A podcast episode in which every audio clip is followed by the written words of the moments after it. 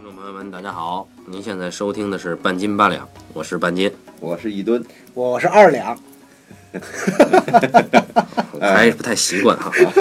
八两还是神秘失踪。对对对对对对。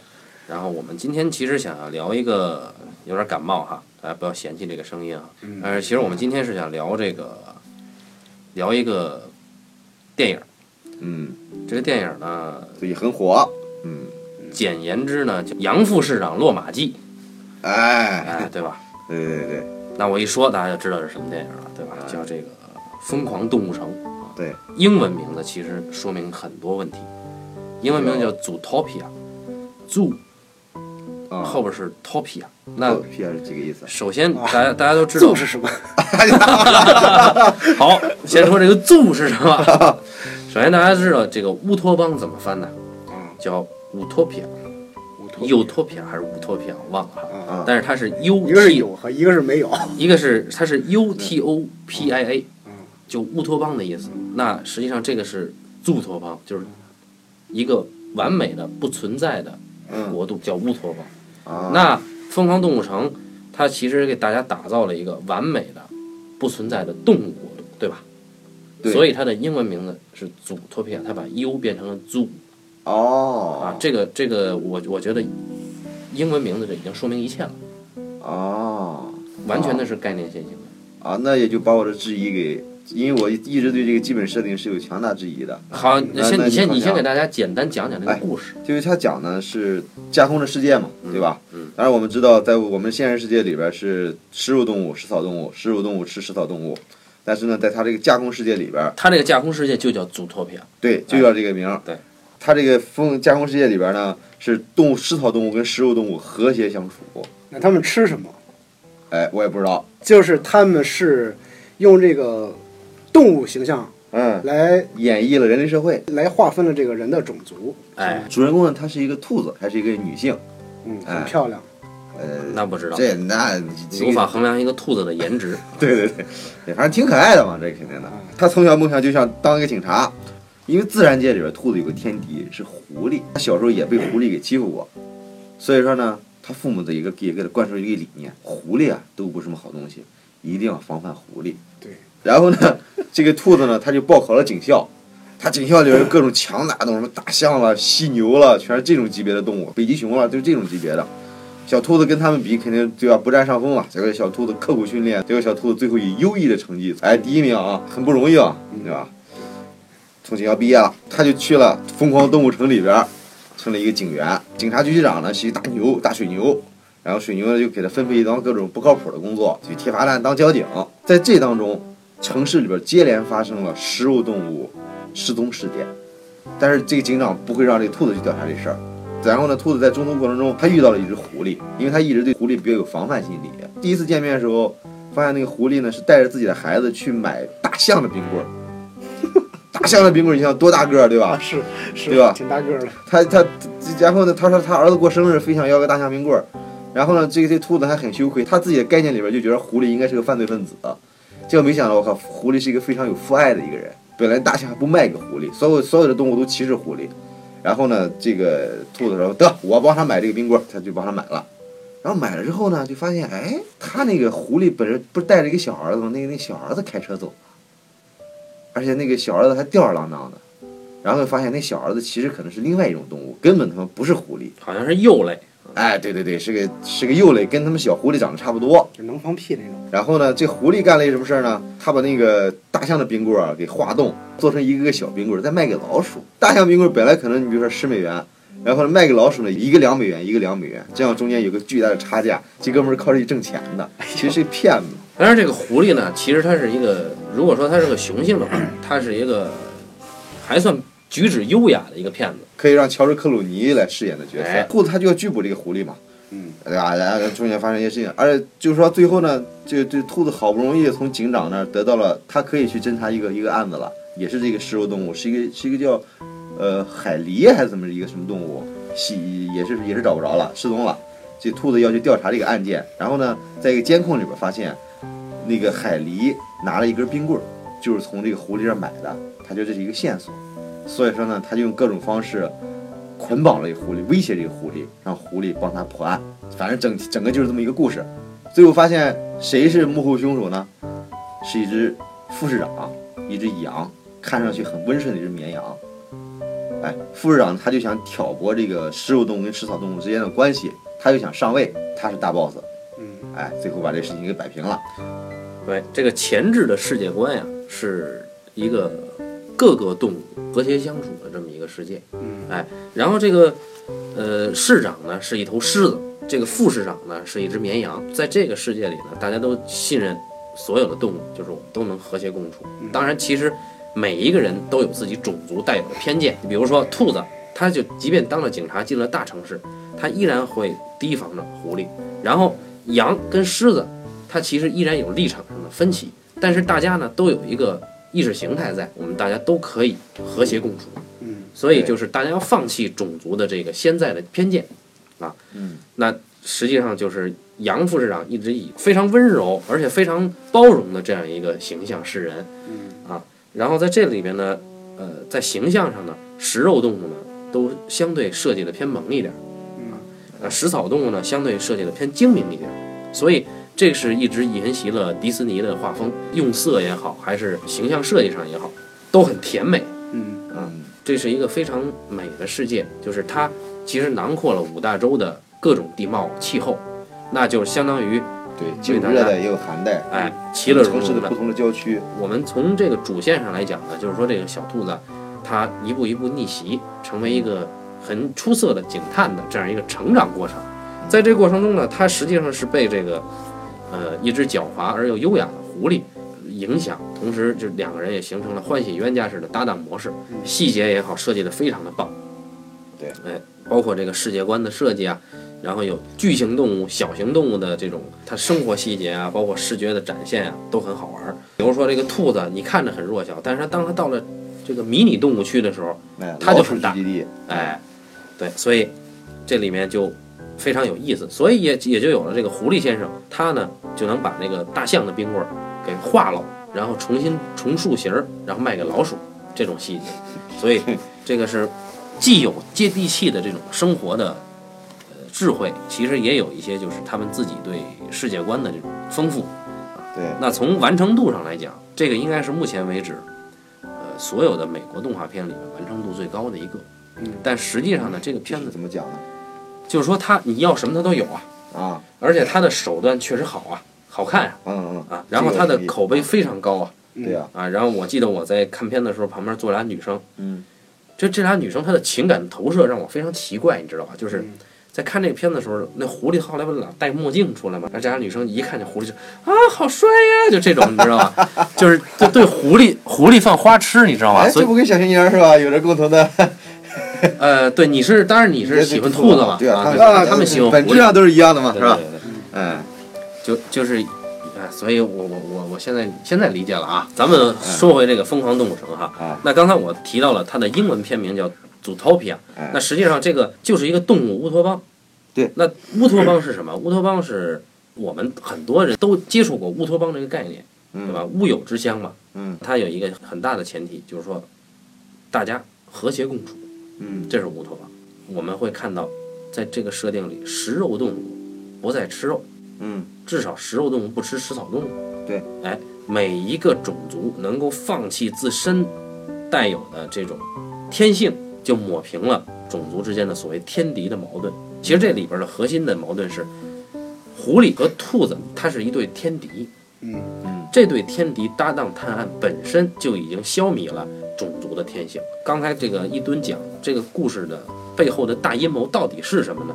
就这杨副市长到底通过什么要上位呢？是这样的，这个阴谋啊是指有一种花儿叫藏红花，嗯这个藏红花他说它能够呃致幻，能够让这个动物变得凶猛，变得本让本来就有呃血性的这个食肉动物变得更加凶猛，食草动物也可以，不受控制。嗯那么食草动物也会变得也会。也会咬人，对，嗯那么这个相当于是什么呢？相当于就是你很喜欢喝的这个某牛这种兴奋剂啊。嗯，对这个东西呢，被这个杨副市长有意识的注射在食肉食肉动物的身上，对，然后他就挑起一种舆论，就是食肉动物靠不住。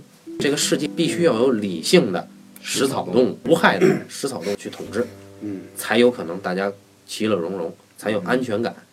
所以，他造了这样一个事情以后，相当于是他通过非法的手段把人家本身已经忘却或者消弭的天性又给激发出来。嗯，哎，所以他还要把这个栽赃给这个狮子市长身上。对，然后他上位，但是他一开始出现的外表呢是非常的民主，非常的同情弱者，而且当这个小兔子，呃，快要被这个水牛警察局长开除的时候，每次都是他站出来对，维护这个兔子。后来我们才知道他是利用这个傻子嘛，啊所以我一开始就知道了，哎，啊，对，当然一吨说他就是在一开始他就完全就知道这个人是反派，因为这是因为好莱坞动画片经常这样设计剧情的，它它其实就是类似的故事片，对对对，肯定是这样就是女人看女人都比较准，啊。对，就是他知道这个这个狐狸啊，当真的能够泯灭天性的时候，嗯，这个所谓的疯狂动物城才得以存在。那这一吨其实刚才在节目开播前聊的时候，你就质疑这个东西。对，我是希望这片子能有一定的现实基础的，你你你他他他认为动画片应该有现实基础哎，对呀、啊，动画片是必须要有现实基它础的。它什么？他其实就是你说动画片，不如说是故事片，就是故事片呃是要有现实基础我认为所有的故事都是需要有现实基础的。啊。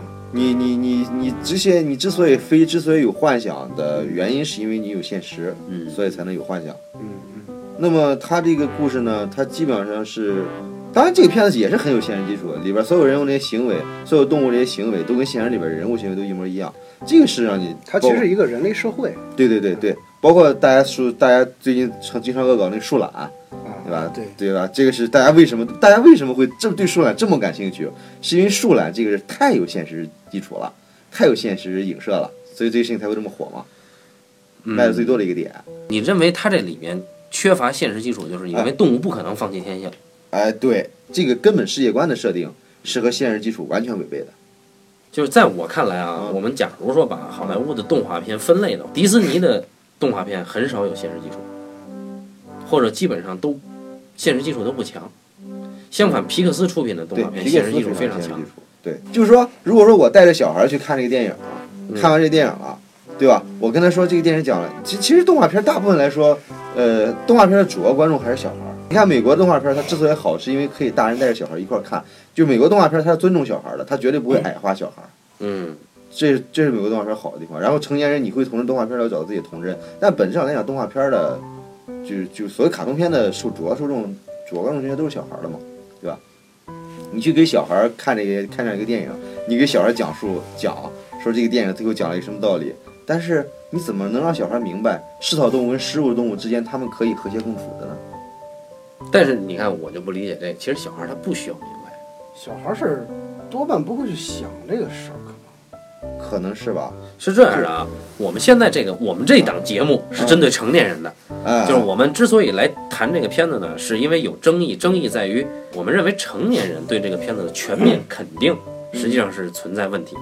我我觉得一吨这个问题就不应该是说单纯是担忧他怎么给小孩讲这个动画片，嗯因为我记得我小的时候我看动画片，好多情节我是不理解的。嗯，那么其实就另外咱们讲，就是说咱们这个电影的主题是狐狸跟兔子之间他们的友情克服了天性，对吧？当然这里边情感还应该还是友情嘛，它不算是爱他情。他，我觉得应该是他没有在讲这个天性，因为就是我虽然没看啊，但是我基本上对这个通过别人通过从别人的得到的叙述，自己看预告片什么，我已经大体了解了。就是说他这个这个动画动画电影里边呢，他把我们现在现实世界里边所认知的食物链给拿掉了，对对吧？对对就是它没有这个食物链存在了。对，它里边的食物链是一个人类社会的一个食物链，就我们所谓的一个现实社会食物链。对，是有文明前提的利益对对食物链对，它不是一个生存食物链，对吧？它它是一个一个文明世界的一个生物链。嗯啊，但是呢，就是说一个它是一个赋予了动画形象的一个人类社社会。然后呢，你这个里边去强调它的天性的时候，它就就就我觉得就有点牵强了。嗯，就我不知道你指的天性是它动物天性还是我不是因为这个片子剧情里边是有设定。有这个狐狸啊，它也受过童年创伤。嗯。虽然说这我们的主角兔子小的时候被狐狸骗过、坑过，我们这个狐狸它小的时候也被食草动物歧视过，歧视过，就是说它它想跟大家一起玩儿，然后它是一个特别善良的狐狸，嗯，但是呢，他的那些食草动物同伴根本不信任他，还要给他戴嘴套。哎，你这不是整天上班不是戴嘴套吗？我戴的是口罩，为什么要戴口罩，对吧？嗯，大家都很清楚啊。那那这个他就很受伤，他觉得他自己的天性，他背上了身为狐狸的黑锅，对相当于黑人，呃，所以这个片子特别应景，就是你看，美国发生了先后发生了黑人警察这对还有个强奸，华人的还有一个华人警警察对。强奸。嗯，那实际上这个就是种族嘛，种，族问题。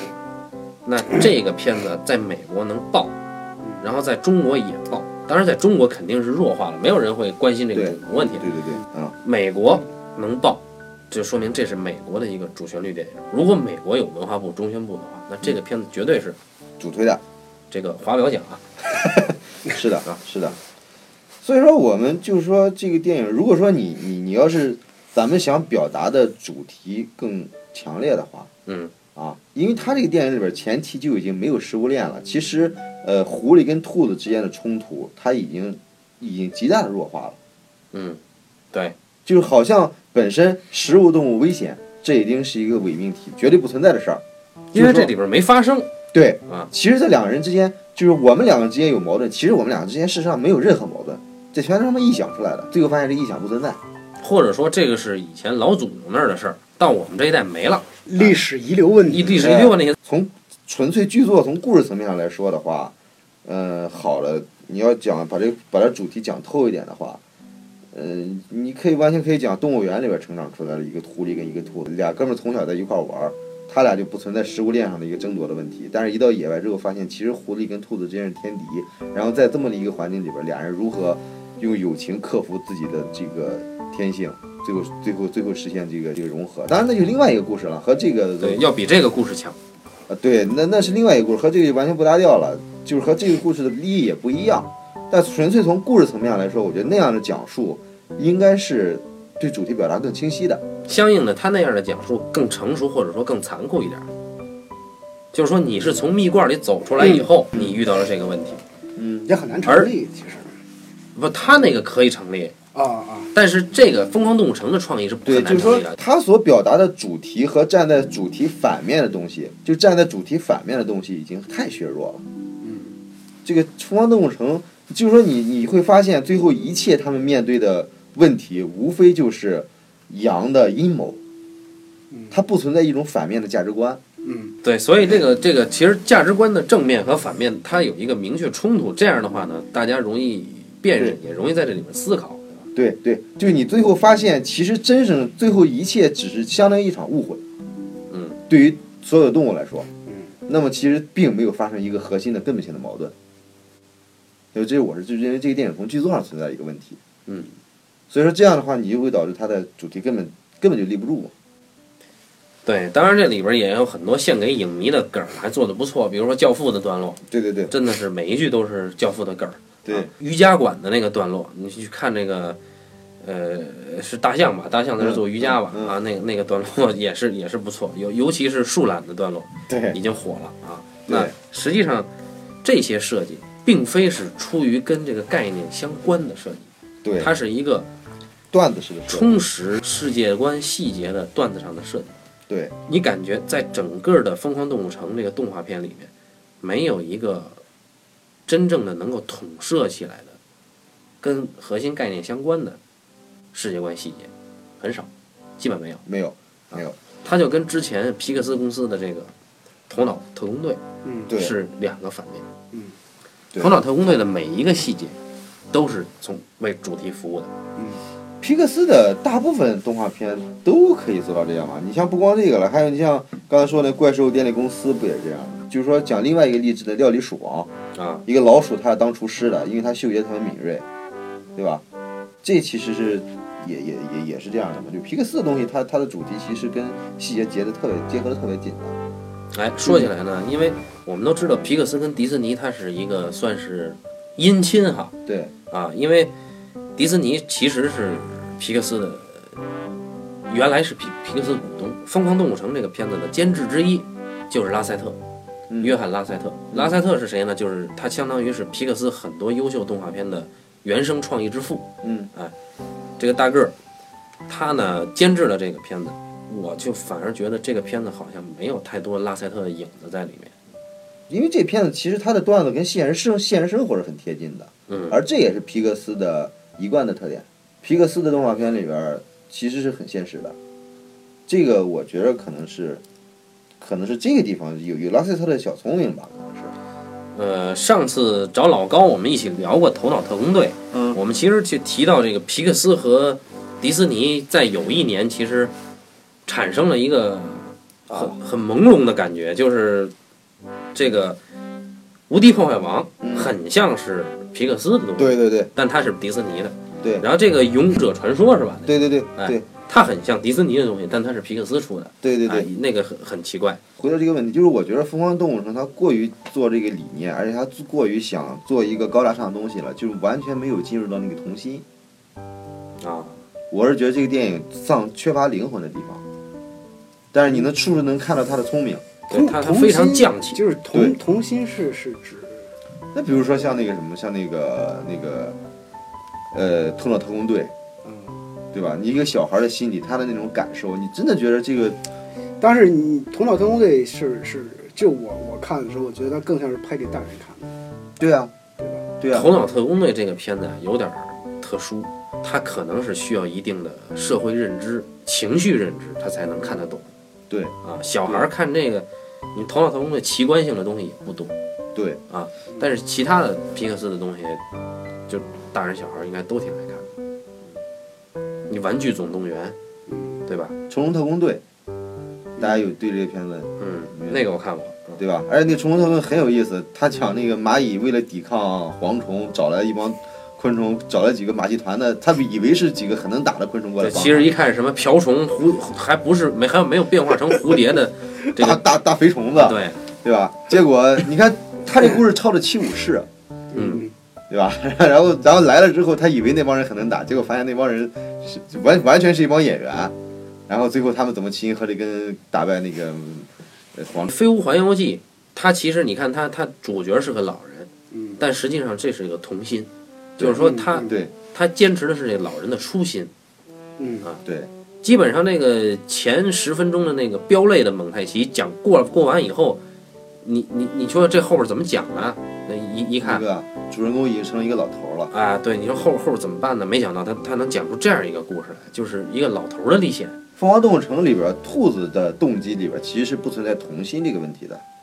啊，对，兔子是一个野心，对，就是你看他是职业梦想。你你们讲的这个，就是你，我就给我的感觉啊，就是感觉，就整个这些动物，他们经历的，就完全是一个成人社会的一种对。一种博互相的博弈嘛。你看这个狐狸，其实他说这个祖托比亚非常像纽约，嗯。就是这这里面真的是各式移民都有。狐狸的口音很像西班牙人，嗯。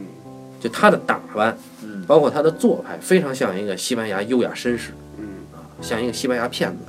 对，然后这个兔子它是带有南方浓重口音的一个小妞，嗯 啊，就就南方乡下来的一股带着这个可能还带着带着马味儿的德州来的一个姑娘，进了纽约，我他妈要当警察，是吧？我就逮你丫这个这个西班牙流氓。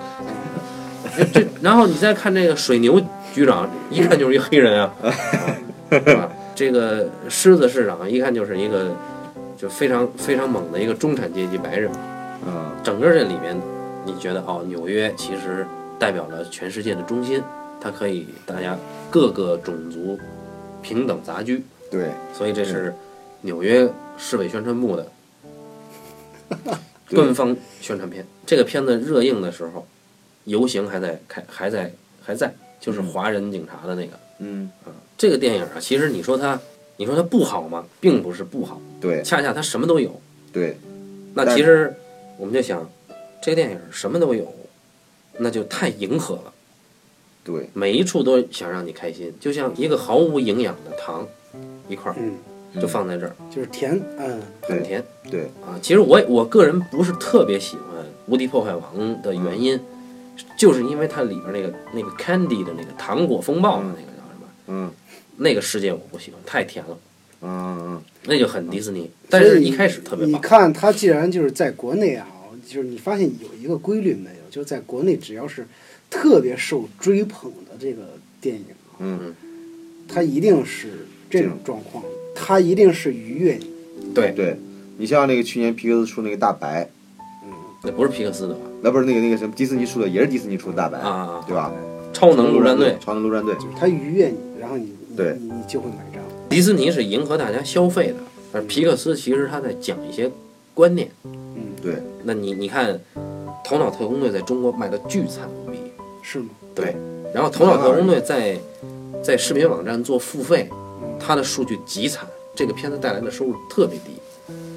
可能与这名字有关系。《头脑特工队》啊，对，因为什么？就是说，就是关于什么特工队、什么特工队太多了，就类似的这种名名称。因为你比如说，当时如果说啊，就是让我去看的话，我那他妈超能陆战队，你知道它是什么鬼啊？然后就是《长生战》我没看，啊，你没看，很多人都看了，那个片子还是很火的。还是一个形象问题。你《头脑特工队》，你能出对哪出几个形象？卖吗？卖不了。大白，我操，一个形象。对啊，那好吧，那观众傻逼，哎我们不骂不骂不再骂观众，因为因为有有那个 那个 sorry 啊，这这我不是故意的。这之前是我虽然我很认同你的观点 啊，你知道吧？但是但是我们不再骂观众了，因为你观众观众会伤心的。呃，因为你不太好去要求观众本来应该怎么。呃不，但但是你说超能陆战队了，头脑特工队了，这东西它确实还是好东西，它并不是说一个 丧尸，就是说你它确实还是不错的，可以的起码比喜羊羊好。啊，对啊对啊，它它它它大大白比这个疯狂动物城还差，我觉得。我们不说这个观众，他因为观众你没资格去要求观众对一个什么片子做做出你这个高度的判断。嗯，啊对，但是有一个问题在于，为什么他在美国那么火？头脑特工队在美国欧洲应该也很火，在美国非常好，口碑特别好。因为啊，我好像我它这个票房很高，就是我不知道，你看国内就是这个我没法揣测啊。嗯。但是呢，就是说这个孩子的成长经历，它是一个很美国式的一个成长经历嘛。嗯就中国的孩子，就中国的家长也不会去在意孩子的这个感受。这个感受。情绪吧，对情绪，就是嗯。就是多数的家长对，就是在中国大陆来说，多数的孩子对家长，其实他的那种态度还是没有改观的，就他不会很平等的把你看待是一个一个人，一个人，嗯，就是你是我的孩子，但你你你你不是一个人的概念，嗯，他不会平等对待，他不会有这个概念所以说呢，就是我们可能会意识不到，就是你一个孩子，你会想想，你会有什么想法？你你你你你能你能想出花来吗？就是你能有什么情感啊？那恰恰其实孩子的时候，他的情感就会特别丰富。嗯，对，就所以说，你看我这儿就是，你找不到特别好的童星嘛，嗯，对吧？对，嗯，就所有的小孩出来演戏都特别讨厌。他特别世故，对啊，就是那种啊，特别懂事儿对，啊，就是那种特别的，就是哎呀，我就是特别的通情达理嘛，对，啊，永远都是一个乖孩子的形象，永远看不见熊孩子。其实从这个角度来讲啊，这个《疯狂动物城》应该算是一个被过誉的片子，至少被中国过誉的片子。对啊，对。那当然，被中国过誉的动画片多了，比如最典型的《大圣归来》就是绝对被过誉的一个动画片大圣归来啊，那个我不是很很好扣才看的吗？啊，就当时就是他呃热映的时候，就很多人都说这个动画特巨好嘛，特牛逼嘛。嗯这个制作团队呢，有有一半的这个这个工作人员是我们学校动画系毕业的。哦，嗯，比如像我朋友也有做这个做动画的，就是说我真的知道这个做动画特别难，特别困难。在中国来说，嗯你做这个独立动画特别困难。嗯后来我就知道呢，就是就是通过我的一些师师弟师妹呢，他们传达给我的信息呢是什么？是因为这帮人花了很多年的精力，嗯在资金短缺的情况下，能做到这个水准是非常不容易的。也就是说他他们强调的是一个技术上的一个哦，嗯，一个一个一个这样的，就说他们走了今天这一步，确实坚持了很多。啊他们做成这样已经是非常非常难得。他们其实是强调了中国这个动画的这个这个这个生存环境的问题。然后后来我看了之后嗯，我操，真的是觉得哎呀，就是怎么能把他夸得这么好呢？他完全没有嘛。特别是当汪峰那歌一 一唱起来的时候，我就特别想把电脑给砸了。我操！我说怎么会有这个？就是本来看的好好的，你这歌一出来之后，接着就给跳戏了，嗯就是觉得就是就是太不可思议了。在这个桥段里边，你插汪峰的这么一首歌，我觉得就是你本来还行，你一下就把这个这个这个东西给拉得特别特别低了。就是它里边包括这个他他这个孙悟空嘛，他讲的根本不是孙悟空嘛，这就是他讲的是一个大侠，一个侠客嘛，他只不过以孙悟空的这个形象塑造了一个就是就是讲了一个一个一个侠客的一个事情，是啊，但是也没讲好。但是未来在故事上是有硬伤的，啊对啊，对啊，技术上我我外行我不说。啊，但是我可以肯定的是，这个东西每一分钟都充满了煽动性的效果，就它真的是适合这个暴力驱动或者效果至上的这些广大的青年去看，它很容易被煽动。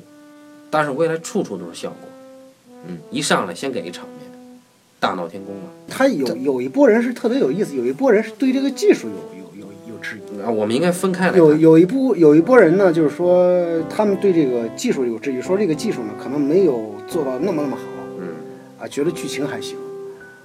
然后呢，我看的时候，反正我是觉得技术还成，就是技术，首先你不会像过去的时候看很多这个国产动画那么那么 low 了，你知道吗？嗯虽然说这个画的形象也不是那么那么原创性吧，但是你起码觉得啊有模有样的啊。但是故事上真的是看不懂，就觉得我看觉得就是我洗了一个脚的功夫，好像就演完了，就就 就是也没什么，就什么事没讲呢就完了。可能是因为他确实是下了特别大的这个这个资金的成本和这个这个精力用在这个技术上，所以他把这个故事给忽略掉了。我觉得是没有办法的事儿？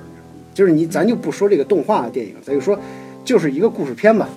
啊，这个如果从故事片角度讲，但是未来他他的视角是断裂的，嗯、他，不会讲这个故事，是啊，啊，就我到底谁是主角？就我就说就是说是啊是啊，他就拿一个就是就拿故事片来讲吧，就中国有几几个电影能把故事讲好的呢？啊，这个我不说了，对吧？对啊嗯，这个你就这个再加上说起来就就是你没法做了。就是你就是说不过现在我就觉得，就是我们技术上且不说，但是我们对故事上好像有两套标准。好莱坞的有一套标准，国国产的呢，我们要有一个国标。这个国标的呢，你这个水准呢，要比这个好莱坞的呢，肯定还是要差一点的。对吧，我们拿到国标的呢，国标能到及格的呢，可能也就不错了。现在只是这么一个情况。但事实上，在我们大陆的口碑里面，国标热捧的这些说故事特别好，故事特别好，其实都有硬伤啊，对啊，啊。对啊谁呀、国标，比如谁呀、老炮儿，老炮儿典型这个《烈日灼心》《嗯大圣归来》，这都是高口碑良心作品。还有什么那个那个那个《新迷宫》啊？啊，当然，《新迷宫》在故事上没有什么太大的问题，因为我觉得新我，但是它没创新。就是我看了《新迷宫》的，因为我真觉得还不错。是什么？嗯是相比而言，在国内这么低成本的一个电影，嗯，比那些比如说比老炮儿吧，这花上大钱去的这个电影，比这个大明星演的电影，比那种大制作的电影，他讲故事讲的比那个要好好一些。嗯，就故事没有什么新颖性，包括他他这个整个制，因为我当时看的时候，确实他这个制作上有很粗糙。嗯这电影才花了一共是一百七十万嗯，一个长片，嗯那所以一百七十万很很少很少的钱了，对啊，对？是个网络电影的投资。对对对对，一个网络电影投资，他但是他已经拍到这个程度，我觉得已经是很不错了。对那起码他把一个故事能讲完整了。哎，我问个技术问题，像做到玛丽和马克思这个影片，这种哎，玛丽和马克思是不是很难呀？玛丽和马克思它是它是泥粘土动画，那对粘土动画很难吗？它不是难的问题，它是制作非常麻烦。啊，因为之前那个谁，青儿他不之前他他那个在读研的时候跟李学做了一个那个粘土动画嘛，嗯，当时是让让让我一朋友让星光给他做了呃泥塑做了一个泥做了先做了一个雕塑，做了一个是一个一比一这么大的一个胸像的一个雕塑，嗯然后呢又他又再做了几个小点儿的，就他们自己又做了几个小点儿的这个这个泥塑来组合，因为他当时那个动画才做了几分钟，就你看了吗？那个讲爱情的嘛。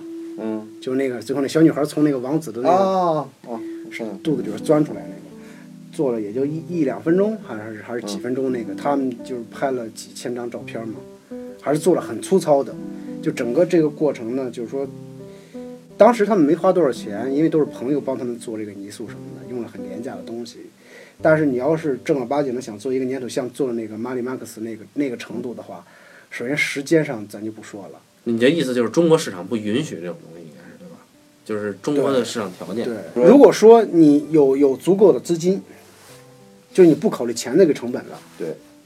那其实这个前提就不用谈了嘛。然后，然后呢，就是你你第二个就是你你找一波这个，就是真的一批很好的这个工作人员，就是说，呃，首先是在审美品味上，嗯嗯在这个他们的制作能力上，都有相当水准的这么一批有为青年来做这动画是中国是完全可以做的，因为中国也有这样的人才，嗯，但是他们没有钱去做这个。那那谁王威怎么没干这事儿啊？小门神你看小门神吗？我还没看，我没看过，但是我听说不太好。呃，我看了十来分钟，其实小门神我是觉着还不如大圣归来。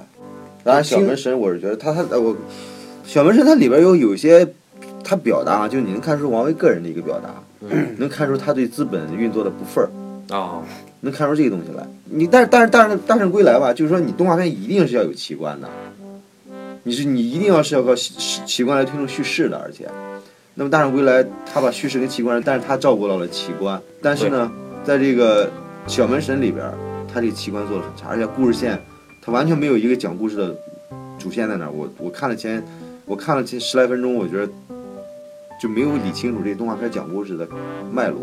哦，就是《大圣归来》还是在基还是基本遵循了动画片的规则。所以真正有机会驾驭资本的人，他又不懂，那就他不是不。懂的问题。过去的时候，我们有一度是模仿日本，我们最早有水墨动画体系，就是那个不算是电影，那个撑死了四十分钟嘛，啊，对对对吧？对对对还有还有皮影戏的动画呢，啊，对对不对？是那个撑死了可能四十分钟嘛，就是把那个先先不说，就我们有一段有有模仿过日本的这个这个绘画系统的，后来又模仿这个这个美国的绘画系统的，都都模仿不太好，嗯然后后来又做这种三 D 动画的，对吧？比如说这个这个什么什么什么什么什么熊来着，就是就是熊出光头呃，熊出没，熊出没，光光光头那个那个光头强光头强那个就是什么呢？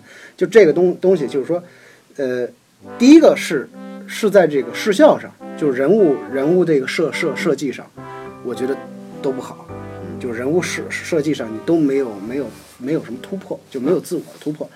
然后呢，故讲故事这就不用说了，对不对？就是没法看这个动画。然后，然后当然这是我们以一个成人的标准看待这个动画片的，这个就是，然后所以说我们我们就是说以成人的这个视角做一个儿童动画片，都做的非常低龄，对不对？对就你一看这个《熊出没》的时候就非常非常低龄，太低龄了，就是觉得这个这个小孩看一定会觉得好就是好像是智商年龄小于三是吧？对对，其实就是你像我们小时候看的时候，我们小时候看的动画片，你像那天跟谁说的有这个？舒克和贝塔，呃，不是我们小时候看的好点儿，比如《太空堡垒》《啊，对吧？对对对对，太太空堡垒》洋气了，小飞侠，就是那个绿头发一个小男孩拿一个小小短剑，啊，对对对对，有一个大白鲸那个嘛，对对对对。对吧？嗯，然后还有那个什么什么《圣斗士星矢》，这个都不用说了。对呀对呀，那起码那些动画片都是有完整叙事的。它虽然他们的视效跟今天动画的视效没法比，但是你从叙事性上，你就会觉得，就每一集都会勾着你往下看。对，我觉得小孩儿理解力其实很强的，但是中国的动画片里头，他恰恰他都在矮化观众，矮这化这个你你们老提这个国外的哈，其实小时候我们看，我不知道你们看过没有，舒克和贝塔啊，嗯，那个是非常高级的，就是从人物设计到叙事 那个我还没没真没看，到情节就极其高级，而且非常黑。就是一个开飞机，一个开坦克那个。对对对对，那俩老鼠非常黑的，那那整个那个故事到后来特别黑暗，还像拉萨大王什么的很绝望。拉萨大王、皮皮鲁、鲁西西做的都特别好。那个我没看，因为我小时候就是中国的，可能就看那个那个那个葫葫芦娃，葫芦娃也很好葫芦娃不差，呃，葫芦娃葫。芦娃情节很紧张。然后就是葫芦娃呢是这样，就是我前两天看了几个帖子，是那个葫芦娃呢对葫芦娃有一些很多的这个腹黑的解读，特别逗，你知道吗？就说这个这个蛇精呢，它其实是这个女娲的后裔，啊啊，也对，啊女娲后裔，因为女娲的就是说这个蛇身嘛，蛇身人手嘛，嗯是女娲后裔的。嗯然后呢，那个这个老头呢，他是盘古的后裔，爷爷呃，对，这个老爷爷是盘古后裔。嗯然后呢，等于是什么？就女娲补完天之后呢，女娲造人补天呢，然后那个盘古开天辟地呢，就是可能对这个东西呢有一个争夺。然后呢，后后来呢，就是说，所以说为什么老爷一直要追杀这个女蛇精？嗯然后包括这个葫芦娃呢是怎么来的？嗯，就为什么一开始这个老头就认识这个葫芦娃？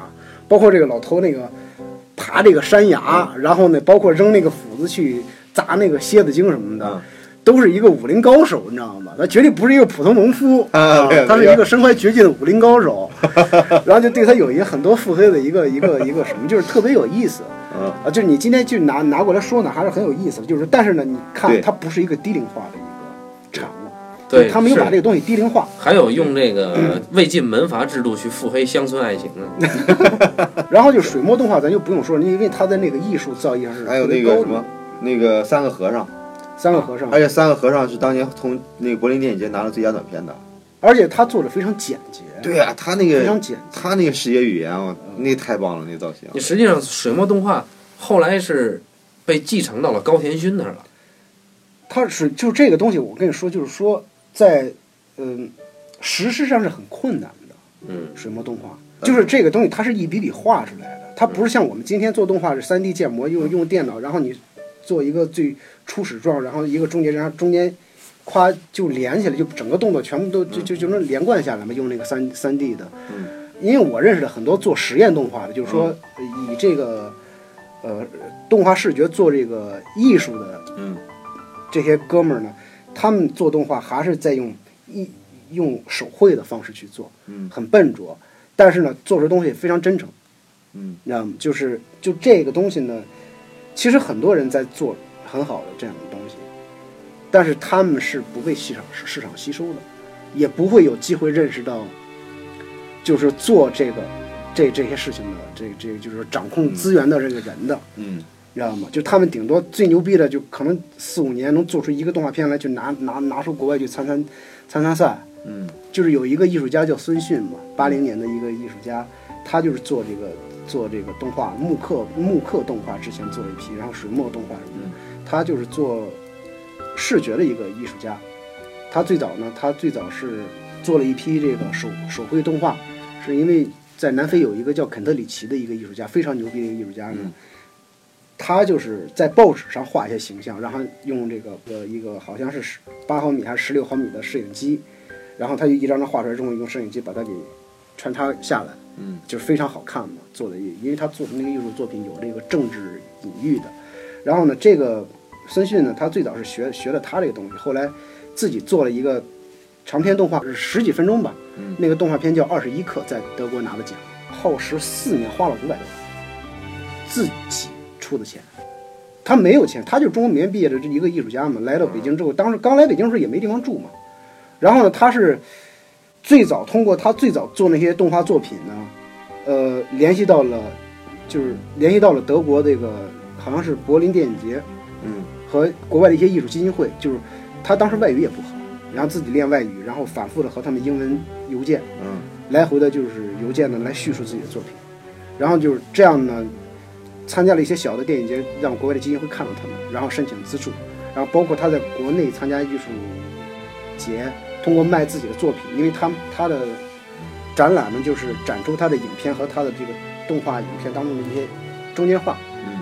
他来通过这个影片来卖他这个中间画。嗯，啊，然后他是用这个的钱，然后来养活自己的工作室，来完成，因为他用了四年时间做了一个十几分钟的动画片嘛，然后呢，他就是这四年所有的卖作品的钱来维持这个他这个作品的开支的，啊，就是做的非常好，非常的有力度，因为是木刻的，就是木刻版画，你想这个工作工作量非常大的嘛，而且做的非常的细致，就是其实你说中国缺乏这种人，并不缺乏这样的人才，啊，然后你说这些艺术家不会讲故事吗？其实虽然他们做的不是故事片，但是其实都都很会讲故事。关键是什么？就是现在做电影的人，所谓的行内人士嘛，他们是泡在一个名利场里边儿，他们的他们的所有的这个注意力不是在怎么把这个作品做好上。嗯，对对对，他们其实更多的是圈子，就是你你是不是我的人，然后咱们一块儿是不是能干个事儿？对对本身能力啊，或者你的什么观念合不合不重要。对对，就是他没有再再去考虑这个问题。就所谓的掌握资源的人就是混圈子。和行内的人，其实都是在想的时候，就是用用用师傅那个师傅里边那个廖凡那句话，就是都是算账的。嗯对，我不是师傅，对，我不是算账。我是算账，就是都是算账的。嗯嗯所以其实我我很奇怪，你看哈，《头脑特工队》和这个《疯狂动物城》在美国都很好卖的，嗯对吧？我们先不说《疯狂动物城》，至少美国它的票房和口碑能一致。嗯啊我们看日本，我最近在看一个动画叫《只有我不存在的城市》，嗯它呢是日本一月新番动漫的第一，新番动漫榜第一。嗯。啊那实际上就说明，日本在票房或者说是在这个热卖程度上跟这个口碑又是一致的。因为这个动画我看，其实从制作到它的叙事方式根本不是很大众，嗯。啊，那就说明，呃，我高于商业叙事的技巧能够被大众认可，嗯这很很厉害啊！至少这个市场上还是鼓励你有好东西的。他那个应该是在商业规则叙事里边的高级的，而嗯不是说它高于了商业叙事。啊那样的话，那就不可能有好的收益了。啊啊啊啊！高于商业叙事，基本上就是就就是就就是就是艺术片了。对对对！这倒是。你看，再看那个金敏的动画，嗯嗯金敏的动画其实在日本它的票房也不错，但实际上我们看金敏的手段，呃，确实有相当多的一部分是高于所谓商业叙事的对，金敏是高的。啊。我刚看完金敏的那个那本《我的造梦之路》，嗯他其实在里面经常会说他在讥讽少年 Jump，就是就很热血的那个日本、嗯很很很热血的市场漫画，那那种呃很市场的漫画。嗯但实际上，呃，日本也认金敏，嗯也就是说明，你看，就是乔布斯有一句话就说说这个消费者永远不知道他想要什么。嗯嗯那我我们中国其实在做的很多事情是在迎合，就哎呦这个他是不是看不懂？对啊动画片其实太典型了。他就是中国这个特别有有有意思一点什么，就是创作者呢，就是认为消费者是喜欢这个或这个或这个，嗯然后呢，另一方面呢，这个消费者其实也是在迁就这个创作者，对，所以就恶性循环嘛。他就是恶，就是说，就是中国的观众就是没什么要求，嗯就是啊，你你就来来就来，就是你你看，就是这两年你在国内看到很多这个，就是大家都叫好的片儿，其实都是矬子里边拔将军嘛，对对吧？就是你比如像那个今年，嗯，周星驰那个《美人鱼》，我就看的时候我很尴尬，对我看的时候我觉得并不好笑，嗯，就是很多所谓的好笑的点，我感觉非常尴尬，啊，但是呢，它三十多亿票房。你不笑不合适那种？对，就是就是，然后我看了有点感动，但是就是你那个感动是因为什么感动？是因为我觉得就是就是你会你看到了周星驰他做电影的态度，嗯就是你觉得他非常认真、很努力的在做这个电影，他确实不太好看。但是说起来，就我觉得周星驰的电影还真的是有童心的，而且周星驰电影你能看到他用心在做，而不是说用头脑、用计算在做。嗯，这是周星驰，你看中国这么多导演里边儿，周星驰是极其了不起的。是是，对他这点是是就是说感动我的点就是在这儿嘛。对啊，就是真的没有办法，就是江郎才尽嘛，确实做的我真的认为不太好看。其实你要真的去和很多人细聊的时候，可能都不觉得怎么好看，就是那种大家都不好意思嘛。对对对，但是朋友圈里还是有不少人，就是至少在语言上表现出他还真心很喜欢啊。我还没看那个。嗯，为为什么呢？你有我没有？我我我不知道，但但我我也不能理解他是最高票房，就所以就我们你现在你仔细看，你看中国的前几位的最高票房都是些什么？嗯，好吧，嗯嗯，那那我们就这一期就是从《疯狂动物城》聊到了周星驰电影，牵牵扯到了整反个正反正就是胡说八道。对对对动画对对。产业。那那这个我看要失控了，就就就赶紧赶紧收了啊！好好好，感谢大家收听这一期的半斤八两，咱们下期再见。拜拜再见。